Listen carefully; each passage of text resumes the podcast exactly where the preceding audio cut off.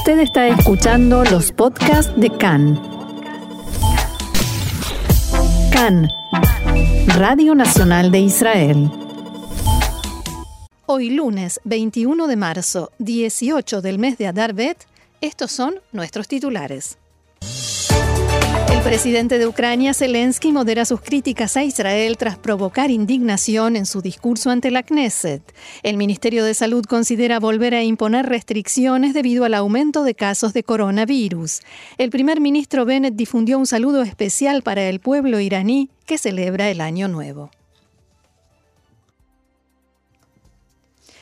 Vamos entonces al desarrollo de la información que comienza, por supuesto, con la guerra en Ucrania. Comienza el vigésimo sexto día de invasión y el foco de la información se encuentra en la ciudad de Mariupol, en el sureste de Ucrania, sitiada y bombardeada por Rusia, que ha dado a las fuerzas ucranianas un plazo hasta el mediodía de hoy para que la abandonaran, propuesta rechazada por el gobierno ucraniano que la ha calificado de delirio.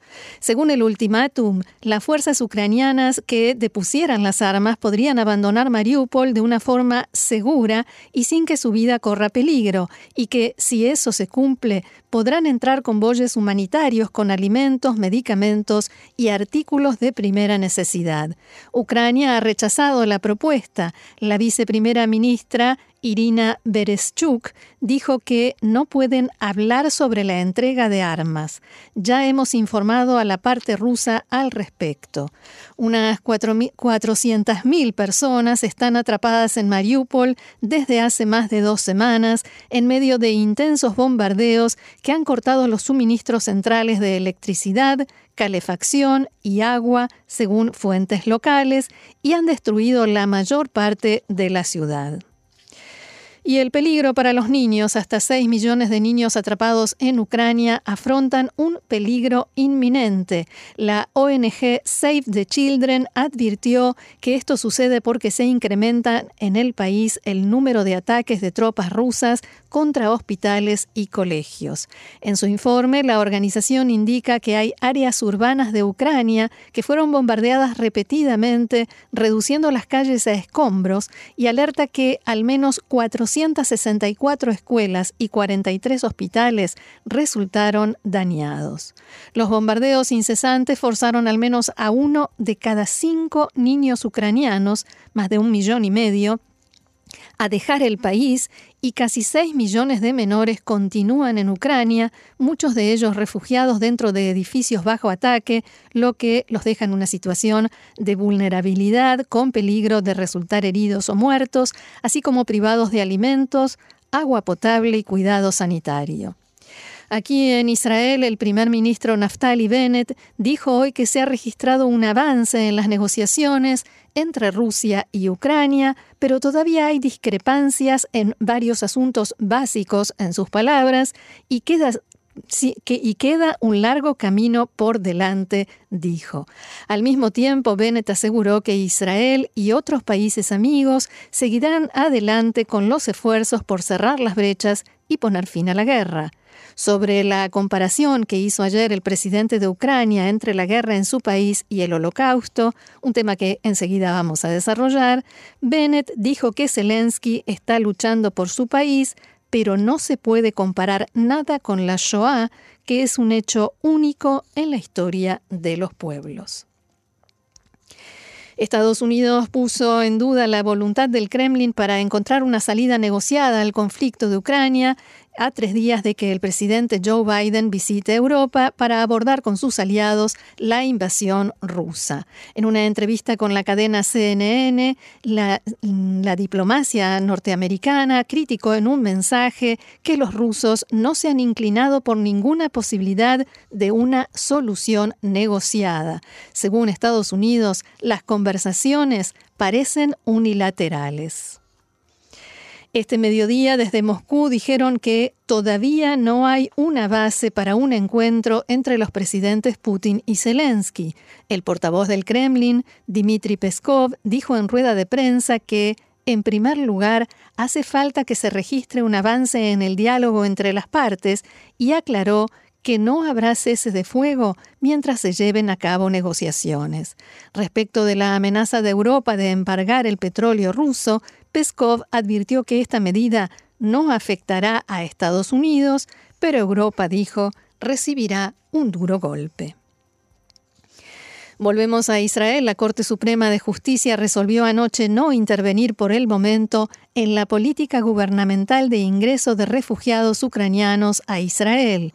No obstante, los jueces ordenaron al Estado presentar una respuesta actualizada en el término de ocho días antes de decidir qué tratamiento darle al amparo. Los apelantes piden a la Corte Suprema anular las cuotas y limitaciones al ingreso de refugiados ucranianos no beneficiarios de la ley del retorno. En tanto, una delegación de cinco diputados de la coalición y de la oposición partirá mañana rumbo a Hungría y viajará luego a la frontera con Ucrania para observar de cerca la situación de los judíos y de los refugiados que huyen de ese país. En Israel, el equipo ministerial para temas de inmigración y absorción decidió ayer refaccionar hasta 600 unidades de vivienda de la llamada vivienda pública para alojar en ellas a nuevos inmigrantes de Ucrania y de Rusia. También se decidió que cada familia recibirá 4.000 shekels de ayuda para el pago del alquiler. De datos suministrados por el Ministerio de Inmigración y Absorción surge que desde el inicio de la guerra en Ucrania, llegaron a Israel unos 5.800 nuevos inmigrantes. Ayer llegaron a Israel 270 nuevos inmigrantes y para hoy se espera a otros 330. Y tal como lo habíamos anunciado en nuestro programa de ayer, el presidente de Ucrania, Volodymyr Zelensky, dio un discurso ante miembros de la Knesset, el Parlamento de Israel, a través de la aplicación Zoom. Casi todos los parlamentarios se hicieron presentes para ver y escuchar a Zelensky, que comenzó su alocución en tono amable y agradecido. Les agradezco por el apoyo, dijo Zelensky, y rápidamente pasó a criticar con dureza al gobierno israelí y su actuación desde que se inició la invasión rusa a Ucrania.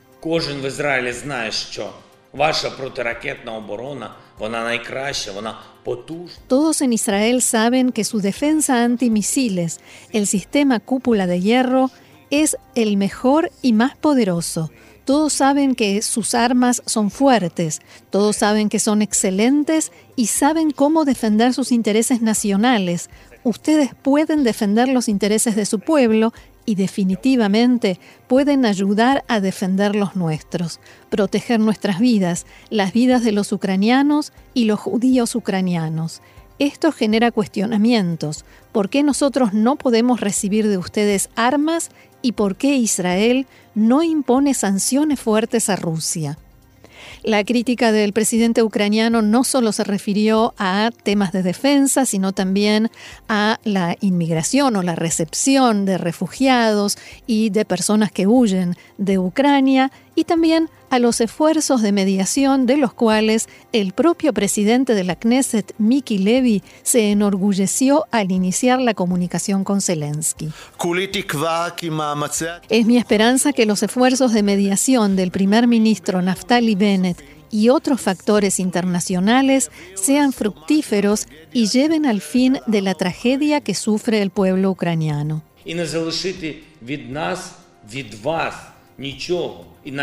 ¿Qué es?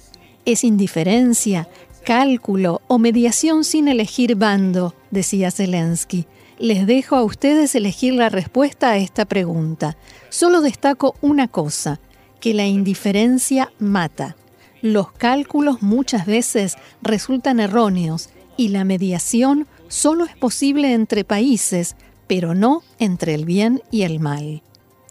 Hasta ahí quizás el discurso se hubiera comprendido en Israel y justificado por la situación extrema y trágica que vive Zelensky, pero el presidente ucraniano dedicó un largo tramo de su alocución a comparar la situación actual con el holocausto, generando una ola de críticas e indignación. задумались про цю дату, про 24 лютого. El 24 de febrero de 1920 se fundó el Partido Nacional Socialista y de los Trabajadores de Alemania. Es el partido que terminó con millones de vidas, destruyó la mitad del país, trató de aniquilar naciones. 102 años después, el 24 de febrero, se emitió una orden criminal para lanzar una invasión rusa a gran escala en Ucrania.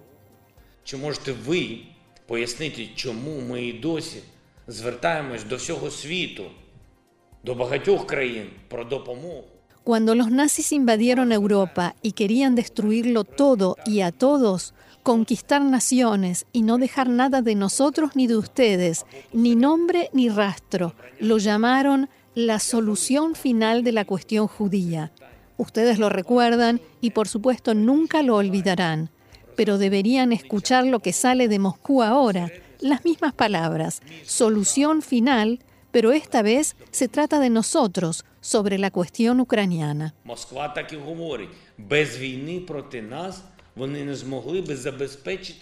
Moscú solo dice que sin la guerra contra nosotros no podrán resolver la cuestión final de su supuesta seguridad. Lo mismo se dijo hace 80 años.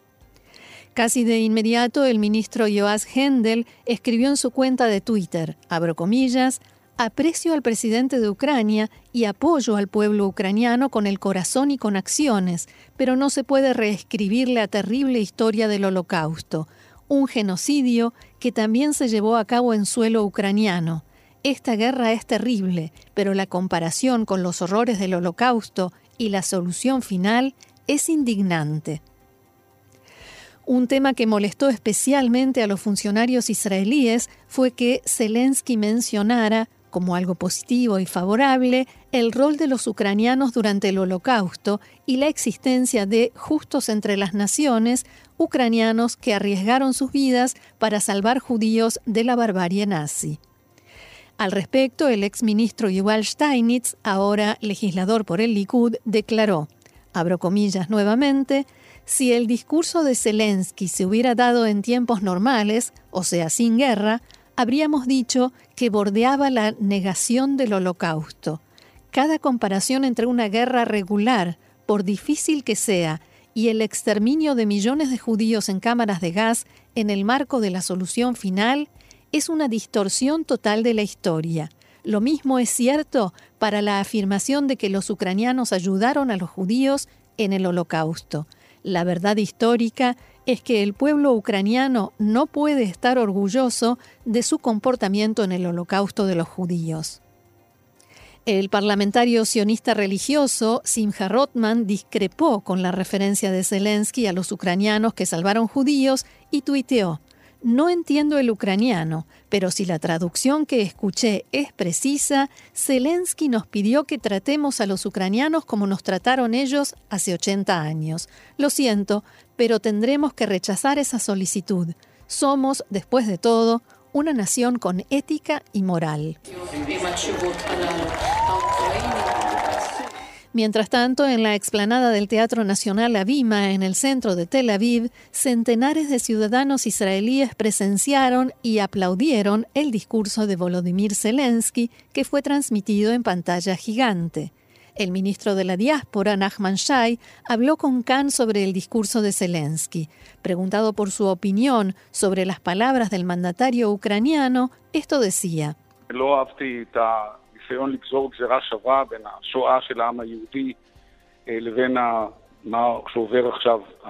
Por supuesto, no me gustó la equiparación que trazó entre la Shoah del pueblo judío y las vicisitudes actuales del pueblo ucraniano.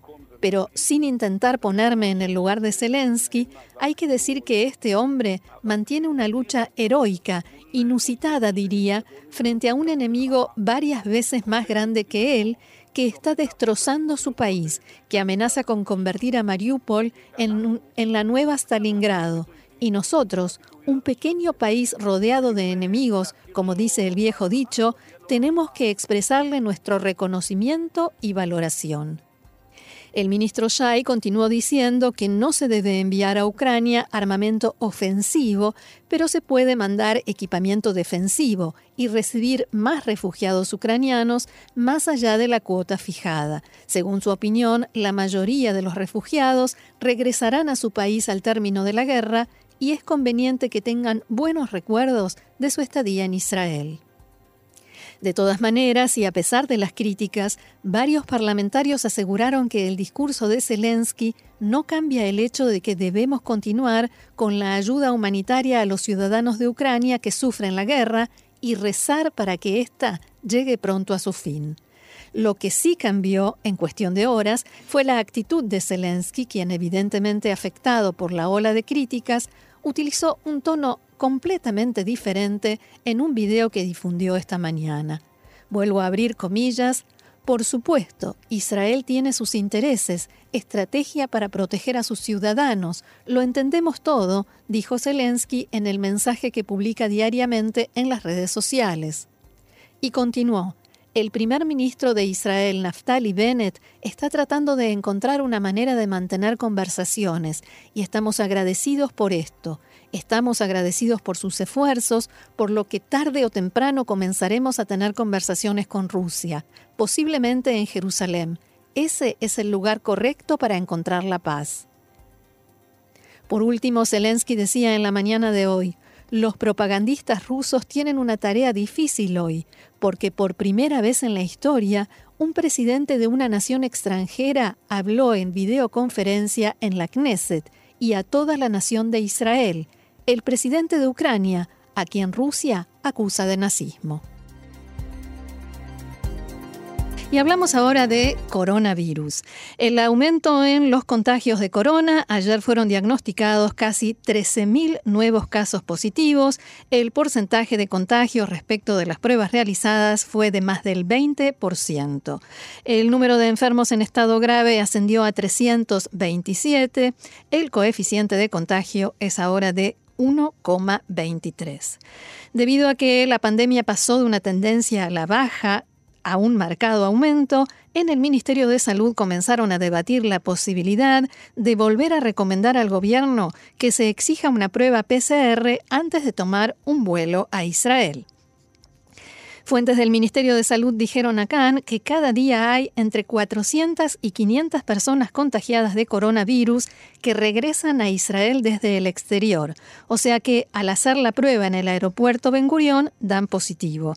La semana pasada incluso hubo días con 600 y 700 personas con resultado positivo en el aeropuerto y esto solo respecto de israelíes, sin contar extranjeros que ingresan al país. Por ello, si la situación continúa así o empeora, deberán considerar la posibilidad de recomendar que los israelíes vuelvan a tener la obligación de hacerse una prueba PCR en el exterior.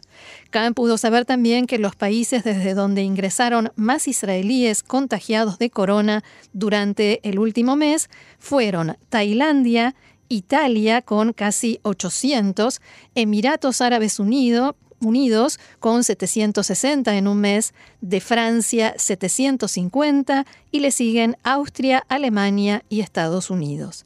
Además se teme que estas cifras aumenten ya que habitualmente se incrementa la cantidad de viajes al exterior en el mes de abril con la festividad y los feriados de Pesaj, y ese dato también refuerza la opinión de los profesionales del Ministerio de Salud.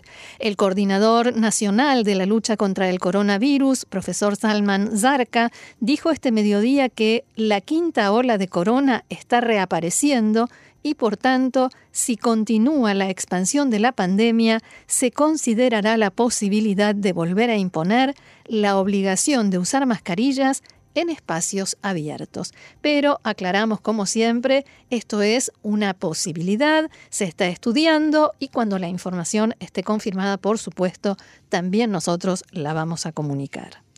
Cambiamos de tema. Las fuerzas de seguridad desalojaron por la fuerza esta mañana dos asentamientos ilegales, Maoz Esther y Aira Shahar, en el distrito de Binyamin, en Cisjordania.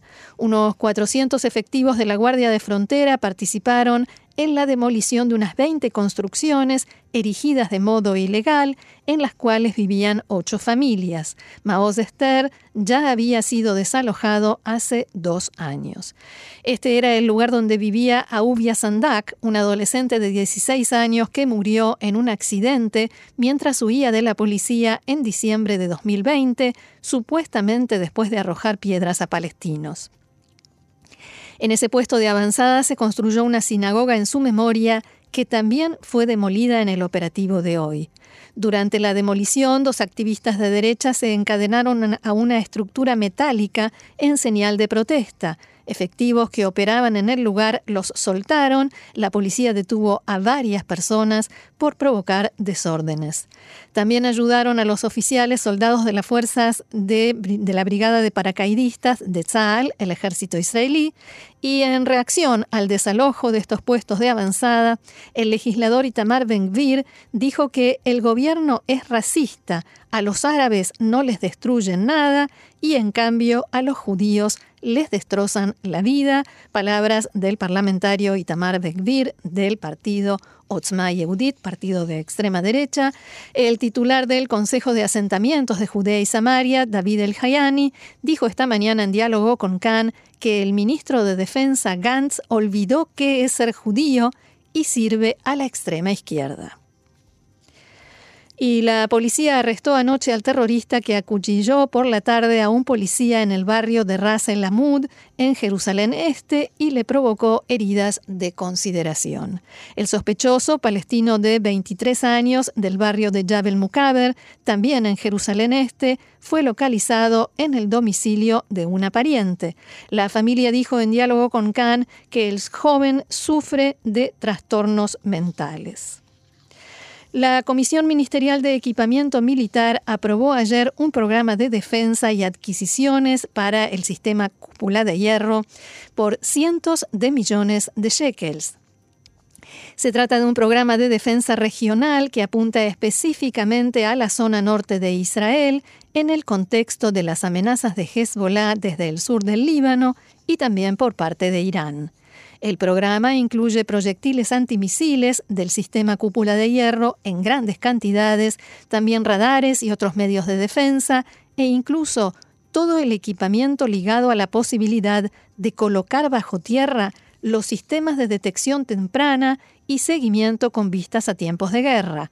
El programa, de hecho, copia la concepción de defensa que ya existe en la zona sur de Israel, pero con una frontera mucho más larga, el costo ascenderá a cientos de millones de shekels y no solamente 140 millones, que fue el costo en el sur. A propósito de lo que hablábamos hace instantes nada más con el psicólogo, el experto en atención a población en eh, catástrofes, toda esta preparación, analistas en Israel indicaron que lo más importante de esta noticia es el timing, o sea, cuándo se produce, en días en que el enfrentamiento con Irán aumenta sus decibeles, a días nomás, según se estima, de la firma de un acuerdo nuevo, un acuerdo nuclear, entre ese país y las potencias occidentales. Y a propósito de Irán, el primer ministro Naftali Bennett difundió un mensaje especialmente dirigido al pueblo iraní por la celebración de Nowruz, el Año Nuevo Persa. Entre sus deseos de prosperidad y libertad, Bennett hizo hincapié en la distinción entre el gobierno iraní y su pueblo, al que colocó del mismo lado que a Israel, bajo amenaza del régimen de la República Islámica y en especial de la Guardia Revolucionaria de Irán. Nowruz Mubarak to you, to your families and to all those celebrating this beautiful holiday around the world. I wish you a happy new year, a year of health, prosperity and peace. Felicidades a ustedes, a sus familias y a todos aquellos que celebran esta hermosa fiesta en todo el mundo. Les deseo un feliz año nuevo, un año de salud, prosperidad y paz. Nowruz literally means new day. Nowruz significa literalmente nuevo día, y ese es mi mayor deseo para ustedes, el pueblo iraní, que vean el nacimiento de un nuevo día, un día en que se liberen del cruel régimen iraní, un nuevo día en el que puedan beber agua limpia, hablar libremente y vivir sus vidas con dignidad. The Israeli people and the Iranian people share so much in common. Bennett destacó en su mensaje todos los puntos y valores en común entre los dos pueblos, el israelí y el iraní, y continuó diciendo, Together we also face a common threat. The brutal and oppressive Iranian regime, whether the IRGC, the world's single largest terrorist organization, its proxies, or the Basij. Juntos también enfrentamos una amenaza común, el régimen iraní brutal y opresivo, ya sea la Guardia Revolucionaria, la organización terrorista más grande del mundo, sus representantes o el Basij. El Basij es una fuerza paramilitar que depende de la Guardia Revolucionaria y es el principal brazo opresor del régimen de los ayatolás, especialmente utilizada para reprimir protestas y otro tipo de libertades civiles. El primer ministro Bennett finalizó su mensaje con un deseo expresado en persa.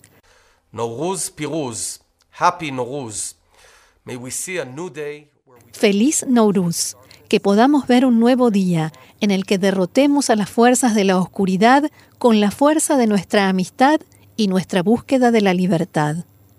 El discurso de Bennett, hay que decir, siguió a uno similar publicado por el portavoz de Tzal, deseándoles a los iraníes un feliz Nowruz en un mensaje en la cuenta de Twitter en idioma persa de las Fuerzas de Defensa de Israel. El presidente Itzhak Herzog efectuó ayer una visita oficial a Francia junto con su esposa Mijal, en cuyo transcurso participó en el acto por el décimo aniversario del atentado en Toulouse. En primer lugar, se reunió con el presidente francés Emmanuel Macron para una, un encuentro de trabajo. El presidente Herzog y su esposa visitaron la escuela judía Otzara Torah en Toulouse, donde en el año 2012 tuvo lugar el cruento atentado en el que perdieron la vida el rabino Jonathan Sendler, sus hijos Arie de 6 años y Gabriel de 3, y la niña Miriam Monsonego de 8 años, hija del director del colegio. Los presidentes Herzog y Macron se encontraron con el equipo docente de la escuela y con alumnos que estuvieron en el lugar en el momento del atentado. También estuvieron presentes los expresidentes franceses Hollande y Sarkozy. Herzog dijo en el encuentro, nos presentamos hoy aquí para decir en voz alta, el terrorismo no nos vencerá. Las expresiones de antisemitismo incluyen también manifestaciones y actos de odio contra el Estado de los judíos, el Estado de Israel y el deseo de exterminarlo. Irán es el principal adalid de esta línea. Ese país alimenta, agita y exacerba el antisemitismo.